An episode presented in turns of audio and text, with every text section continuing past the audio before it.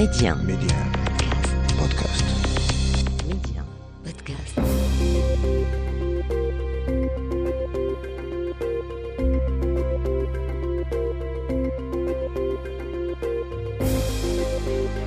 L'Afrique doit faire confiance à l'Afrique et le développement du continent passe par les Africains eux-mêmes avant tout.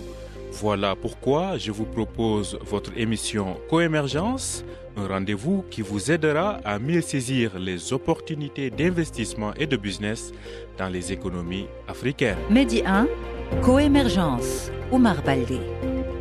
Bonjour et bienvenue dans Coémergence, actualité oblige. Nous parlons largement dans ce nouveau numéro de la crise ukrainienne. Quel impact sur les économies africaines, mais surtout comment les pays du continent doivent réagir face à ce nouveau choc après celui du Covid? Nous en parlons dans votre rubrique L'invité. Ce sera avec le rédacteur en chef du site Le 360 Afrique, Mar Ndiaye. Notre destination éco de la semaine nous mène en Côte d'Ivoire. Quels sont les atouts de la première puissance économique de l'UMOA, mais surtout comment renforcer la coopération économique et les investissements entre le Maroc et la Côte d'Ivoire? Vous aurez la réponse en fin d'émission. Quel est le menu de coémergence de cette semaine? Restez avec nous pour le développement. Les échos de la semaine. Avant de développer ces titres, voyons d'abord ce qui a fait l'essentiel de l'actualité économique africaine de la semaine et nous commençons par la réélection du Maroc à l'unanimité en tant que coordonnateur du groupe africain auprès du conseil d'administration du programme alimentaire mondial, le PAM. Cette confiance renouvelée au Royaume pour la deuxième année consécutive est l'occasion de continuer à faire valoir les intérêts et les préoccupations continentales au sein du bureau et du conseil d'administration du PAM. Le focus sera notamment mis sur le renforcement du développement du continent et la promotion d'une dynamique économique locale positive. Et puis nous traversons tout le continent pour nous poser en Afrique du Sud, l'Afrique du Sud qui peine à arrêter l'hémorragie de la fuite des cerveaux et des compétences. Et pour cause, selon le gouvernement sud-africain, l'émigration vers des pays plus accueillants en est donc la principale raison. Certains secteurs et compétences en souffrent énormément. Par exemple, 19% des comptables agréés du pays exercent désormais à l'étranger, le secteur de la santé en est une autre illustration. L'Organisation mondiale de la santé désigne l'Afrique du Sud comme l'un des pays africains avec le plus grand nombre de médecins à l'étranger. Notez enfin que le 7e Forum international sur la finance islamique de l'Afrique de l'Ouest aura lieu du 20 au 21 juin prochain à Dakar. La rencontre portera sur le financement des grands projets d'infrastructure par la finance islamique. Des ateliers sur le business halal porteront sur les moyens d'en faire un levier de développement pour l'Afrique de l'Ouest. Rendez-vous donc en juin dans la capitale sénégalaise.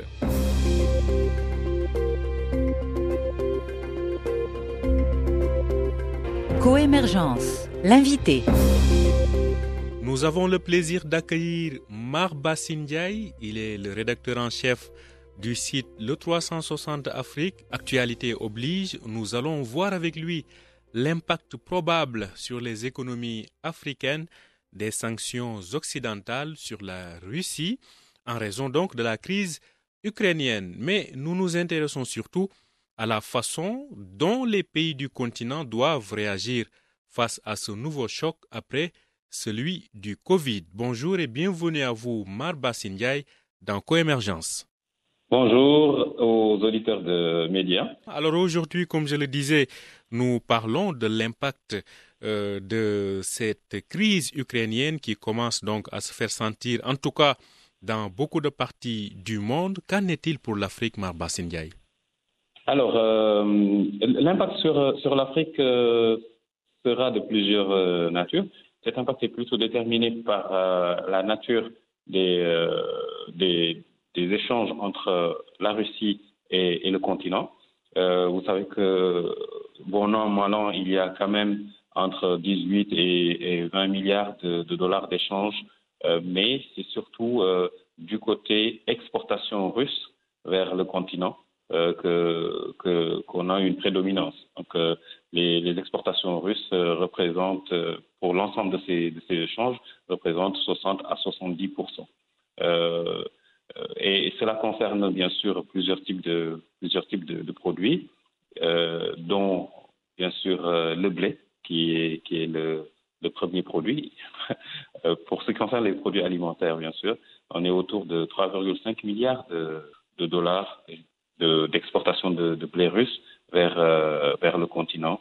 Euh, mais il y a aussi, bien sûr, euh, le, le tournesol, l'huile de l'huile de tournesol, l'huile de l'huile de soja. Ça c'est pour les produits alimentaires. Mais pour les autres produits, c'est surtout les, armes. Donc cette, cette, configuration nous, nous, nous laissera voir très très rapidement les, que les principaux importateurs de blé sur le continent c'est l'Égypte. D'ailleurs, l'Égypte est le, premier pays importateur de blé dans le monde. Euh, il y a également l'Algérie, qui est le deuxième sur le continent et cinquième au niveau, au niveau mondial. Et donc, euh, c'est sûr qu'il il y aura un, impact. Mais ça, c'est ça c'est au niveau, au niveau direct. Mais il y a un impact aussi au niveau indirect, puisque euh, tous ces changements-là euh, font qu'il euh, y a une hausse généralisée des, euh, des prix de ces, de ces matières, les matières premières en, général. Et donc, côté, côté prix, même si certains pays se fournissaient ailleurs, ils seront forcément très impactés parce qu'aujourd'hui, on a vu que le prix de la tonne de, de, blé est autour de 330 dollars. Euh, ce qui est ce qui est énorme. Euh, c'est un prix presque jamais jamais atteint. Et donc euh, tous les pays importateurs de, de, blé du continent seront sont affectés. Ils le sont tous d'ailleurs. il y a aussi ce, comme effet collatéral au niveau de, de du pétrole. Mhm. On, on, a vu les cours, les cours du pétrole qui atteignent 105, 105 dollars. Euh, là aussi, tous les pays importateurs de pétrole euh, seront sont touchés. Évidemment, euh, ceux qui exportent se frottent les mains. C'est comme c'est le cas de l'Algérie, c'est le cas de l'Angola, c'est le cas du, Nigeria. Mais euh, à l'inverse, euh, le Maroc, le Sénégal, la Côte d'Ivoire, des pays qui seront importateurs nets, sont, seront fortement, affectés. Mhm. En tout cas, de quoi accélérer l'exploitation euh, du pétrole dans certains pays qui viennent d'en faire des découvertes. Je pense notamment au Sénégal et à la Côte d'Ivoire qui ont donc récemment annoncé euh, la découverte donc d'importants euh, gisements euh, en hydrocarbures, que ce soit en gaz ou en pétrole. Alors donc, Exactement. je pense que Mar Bassine, vous nous avez donné un tableau chiffré très important, à savoir euh, les 20 milliards d'échanges annuels donc entre la Russie et les pays du, du, continent. Vous nous avez parlé du secteur euh, alimentaire avec le blé et les hydrocarbures. Donc globalement, son, on peut dire que si on résume, c'est sur le plan de l'agroalimentaire, disons du secteur alimentaire avec la hausse des prix et euh, celui donc des perturbations sur le plan des importations d'hydrocarbures. Ce sont là les deux secteurs qui devraient être les plus touchés à travers cette crise-là. Exactement. Mmh. Euh, évidemment, euh, côté côté exportation, on a on a par exemple certains exportateurs marocains d'agrumes qui, qui, qui dépendent beaucoup de, de la Russie et du marché russe. Euh, et, et, il y a aussi euh, au, au, niveau au niveau du continent les exportateurs de, de matières euh, de matières euh, premières, notamment certains certains métaux, certains minerais comme l'aluminium, etc. forcément, ils seront ils seront très très affectés. Mais il y a, il y a un double il y a un, double impact. Il y a déjà un passif parce que quand, quand on a des, des, échanges avec un pays, on a un certain passif pour pour les exportateurs africains notamment. Euh, et que ce passif-là, ils auront du mal, avec les sanctions qui concernent le réseau SWIFT, ils auront du mal à, à, à récupérer euh, leur, leur, leur, dû, mais évidemment, pratiquement dans, dans, dans les échanges internationaux, tous, tous les fournisseurs essaient de, se, de, de, contracter une, une, assurance exportation auprès de la COFAS. Ici au Maroc, il y a la partie réglementaire qui est, qui, qui, qui est assurée par l'ASMEX. et donc, il y, a, il y a pas mal de, de, de mécanismes qui permettent justement de, de diminuer ce, ce choc. Mais ça, cela ne concerne que le passif. Euh, par contre, pour ce qui est euh, de la dépendance de certains opérateurs vis-à-vis du marché russe, ils ne sont pas, ils sont pas nombreux. On, cumule euh, quelques 7, 7, 6 à 7 milliards de, de, dollars au total pour ce qui concerne euh, le, les, les, pays du continent. Euh, donc, mais il, y a certains opérateurs qui dépendent du, du marché russe et il leur faudra euh, trouver des, des, des, des parades soit passer par euh, des, sociétés de trading qui sont basées notamment aux Émirats arabes unis, euh, mais aussi euh, essayer de, trouver éventuellement de, une, certaine faire une recourir plutôt à une certaine diversification, pas seulement passer par les sociétés de trading, diversifier bien sûr leur, leur marché pour qu'à l'avenir déjà que ce choc-là soit amoindri. Mmh. En tout cas, vous avez ratissé largement Bassine parce que vous avez parlé justement, vous avez touché le cœur même du problème, à savoir euh, l'exclusion de la Russie du système donc euh, banque interbancaire le SWIFT qui permet de faire des transactions. Donc si euh, à vous entendre parler là, ce sera un problème que les pays africains sont appelés à contourner via peut-être voilà d'autres des parties disons tierces quoi. Exactement. Euh, il, il, leur faudra passer, justement, comme je l'ai expliqué tout à l'heure, passer par, euh, euh, les sociétés de trading euh, qui, leur permettront d'exporter de manière indirecte, passer aussi par, la Chine, etc., qui n'a pas, pas fermé les vannes à, la Russie, qui, qui certainement va mettre en place aussi un système de, un système de, de paiement avec la Russie et dont les pays africains pourront, évidemment profiter. Euh, il y a un aspect que j'ai abordé tout à l'heure, c'est cela concerne les ports euh, et les, euh, les, sanctions concernant la fermeture de, certains ports ou, bien les, décisions de, certains armateurs de ne plus desservir les ports russes et là ça pose ça pose quand même un, plus grand problème qu'il qu est quasiment impossible à contourner si euh, il n'y a plus de liaison maritime entre la Russie et, euh, et certains pays, forcément, ce sera extrêmement difficile de, de, commercer avec la Russie. Mmh. En tout cas, tout à l'heure, vous avez parlé à propos du SWIFT, donc euh, du fait que euh, le système chinois qu'on appelle le CIPS, CIPS, donc le système de paiement interbancaire transfrontalier, apparemment, mmh. selon les premiers échos, les euh, banques chinoises remercient euh, les Occidentaux d'avoir pris ces sanctions contre la Russie parce que les entreprises, euh, entreprises russes se tournent vers ce système-là. Alors, une dernière question, Marbassine. On voit aujourd'hui que l'Afrique a subi le choc du Covid, même si l'Afrique n'a pas confiné sa population par rapport au reste du monde. Aujourd'hui, l'Afrique fait face à un autre défi qui est ce choc à la fois sécuritaire et euh, économique que risque de créer cette crise ukrainienne. Alors, selon vous, quelle doit être la réaction globale des pays africains par rapport à ces crises qui commencent à se répéter? Je pense que l'Afrique doit absolument apprendre à, à produire pour elle-même. Il faut que, que, que, le continent développe la valeur euh, ajoutée locale et que le commerce également inter, euh, interafricain soit, soit renforcé. Parce qu'on l'a vu euh, au moment de, du Covid, il a été impossible pour les pays africains de s'approvisionner rien que pour des produits très simples comme les masques, comme des kits de tests, etc.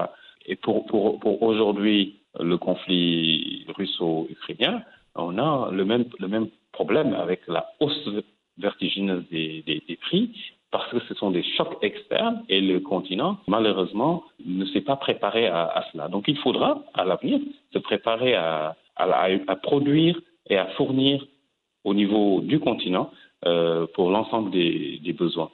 Euh, bien sûr, il y, a des, il y aura une possibilité de, de compter sur des têtes de pont, parce que tous les pays ne pourront pas faire faire cela de manière de, de, la même manière, mhm. mais il faut absolument quand même que la production soit, soit renforcée. Il n'est pas normal que pour, pour le blé, qu'on continue à compter sur des, des, pays asiatiques ou des pays européens euh, etc., mhm. ou bien les pays sud-américains, il n'est pas normal aussi que pour euh, des produits manufacturés, que l'on compte aussi euh, sur, sur les importations. il faut absolument que l'Afrique apprenne à produire et à développer sa valeur ajoutée locale. Absolument apprendre donc à produire et à donc développer sa valeur ajoutée locale. Merci beaucoup Mar Bassin Ndiaye, je rappelle que vous êtes le rédacteur en chef du site Le 360 Afrique.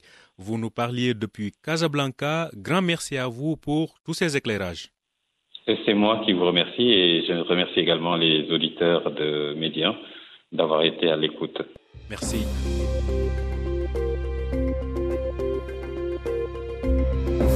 Destination Éco. Direction la Côte d'Ivoire pour voir quels sont les atouts de la première puissance économique de l'UEMOA L'UEMOA, c'est l'Union économique et monétaire de l'Afrique de l'Ouest, mais surtout, comment renforcer la coopération économique et les investissements entre le Maroc et la Côte d'Ivoire? Et pour en parler, Mustapha El Bourri, directeur général du cabinet Best Afrique, il est spécialisé dans les implantations et les investissements en Afrique. Mustafa El Bourri est avec nous, comme il le fait d'ailleurs régulièrement dans Coémergence. Mustafa El Bourri nous parle des atouts de l'économie ivoirienne. Je vous propose de l'écouter. Ce pays a vraiment beaucoup d'atouts économiques et euh, je peux même dire que c'est une puissance régionale. Euh, le port de la Côte d'Ivoire, c'est le deuxième port d'Afrique subsaharienne. Euh, le réseau routier, quant à lui, il est vraiment très important. Et chose aussi très importante, c'est que l'aéroport international a été très récemment agrandi et rénové complètement. Donc euh, c'est un pays agricole. Euh, l'agriculture est très très importante euh, en Côte d'Ivoire. D'ailleurs c'est le, le, le, premier producteur de cacao et d'anacarde au monde. Voilà. Pour les gens qui ne savent pas ce que c'est que l'anacarde, l'anacarde c'est le, fruit avec la coque, un fruit à coque dans lequel se trouve la noix de cajou, voilà que tout le monde connaît. donc la noix de cajou, tout le monde connaît, la consomme un peu partout dans le monde. Euh, voilà, donc l'anacarde, c'est le, le, le, fruit avec la coque, voilà, duquel on extrait la noix de cajou. Donc c'est le premier producteur de cacao et d'anacarde au monde. Il figure également au premier rang euh, africain pour plusieurs autres produits euh, agricoles qui sont également exportés, comme le caoutchouc, le coton, le café, l'huile de palme, et pour citer quelques fruits, la banane, l'ananas, voilà, la mangue. Malgré tout ça, il reste énormément d'opportunités dans la transformation des produits. En effet, euh, en Côte d'Ivoire. Il y a encore beaucoup, beaucoup à faire en termes de transformation de produits. Je vais vous donner un exemple concret. Euh, la Côte d'Ivoire produit près de 40% du cacao mondial, vraiment, donc près de la moitié du cacao mondial, 40%. Par contre, les trois premiers producteurs de chocolat sont la France, les Pays-Bas et la Suisse. Vous voyez? Voilà, donc ça, ça lâche vraiment euh, d'énormes opportunités d'investissement en termes de transformation de produits. Ça c'est pour le secteur agricole. Pour le secteur secondaire, il est vraiment dominé par tout ce qui est raffinage de pétrole brut, euh, le BTP, la transformation agroalimentaire, qui, euh, comme je viens de le dire, représente euh, une infime partie. Par contre, le secteur tertiaire représente près de la moitié du PIB. Et il est fortement dominé par les activités bancaires, tout ce qui est transport, tout ce qui est distribution, et aussi de plus en plus par les technologies d'information, ce qu'on appelle les TIC, et la communication. D'ailleurs, il y a près de cinq opérateurs maintenant euh, présents euh, dans le pays. Et une chose qui est vraiment agréable à dire, c'est que le, pays assure son autosuffisance énergétique euh, grâce à l'exploitation depuis plusieurs années maintenant hein, de, de, de, plusieurs gisements de gaz et de pétrole. Et d'ailleurs, ces, ces, ces, gisements aujourd'hui lui permettent d'exporter également d'électricité et des produits pétroliers dans, dans toute la sous-région, au niveau régional. Hein donc c'est un acteur, euh, un acteur principal euh, dans la région en termes de, euh, d'export de, de, pétrole, gaz et d'électricité. Donc c'est un point très très important. Alors, qu'en est-il des relations économiques et les opportunités de renforcer donc les investissements entre le Maroc et la Côte d'Ivoire? Écoutons à nouveau Mustapha El Bourri. Pour ce qui est des relations entre le Maroc et la Côte d'Ivoire, euh, cette année, nous allons fêter, c'est une année, euh, c'est une année qui va être euh, marquée par la fête des 60 ans de coopération. Oui, exactement, 60 ans. 60 ans de coopération et de partenariat entre les deux pays africains. Donc ça date pas d'hier. Et j'ajouterai également que ces relations sont vraiment appelées à se renforcer dans le futur, très proche, dans le cadre de la dynamique qui va être créée par la zone de libre-échange continentale africaine qui, a été signée et ratifiée par pratiquement tous les pays et qui, et voilà, et qui commence à prendre de l'importance. Donc, si on devait parler des relations de coopération entre le Maroc et la Côte d'Ivoire, comme on vient de dire, elles ne datent pas d'hier. Donc, c'est vraiment des relations qui datent depuis plus de cinq décennies. Plus précisément, si on devait donner une date de départ de ces relations, c'est le 16 août 1962 exactement. C'est une date euh, historique à laquelle les relations diplomatiques entre les deux pays ont été établies. Voilà, donc le royaume chérifien du Maroc, à ce jour, est devenu l'un des premiers investisseurs étrangers en Côte d'Ivoire, dont il a fait en fait une porte d'entrée pour sa stratégie d'expansion économique et commerciale en Afrique subsaharienne. C'est un hub en fait, euh, vraiment, c'est un hub pour le Maroc. Voilà, donc il y a une relation euh, vraiment très très proche entre les deux pays.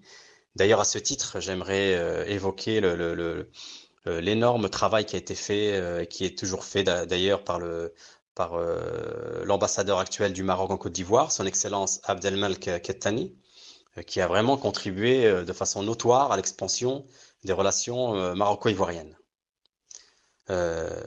si je devais terminer par une phrase, ce serait celle-ci. Aujourd'hui, plus que jamais, le Maroc et la Côte d'Ivoire sont déterminés à renforcer leur partenariat privilégié. Je rappelle que vous pouvez écouter, réécouter, télécharger et partager Coémergence à partir de notre plateforme Medium Podcast ou sur vos plateformes de podcast habituelles.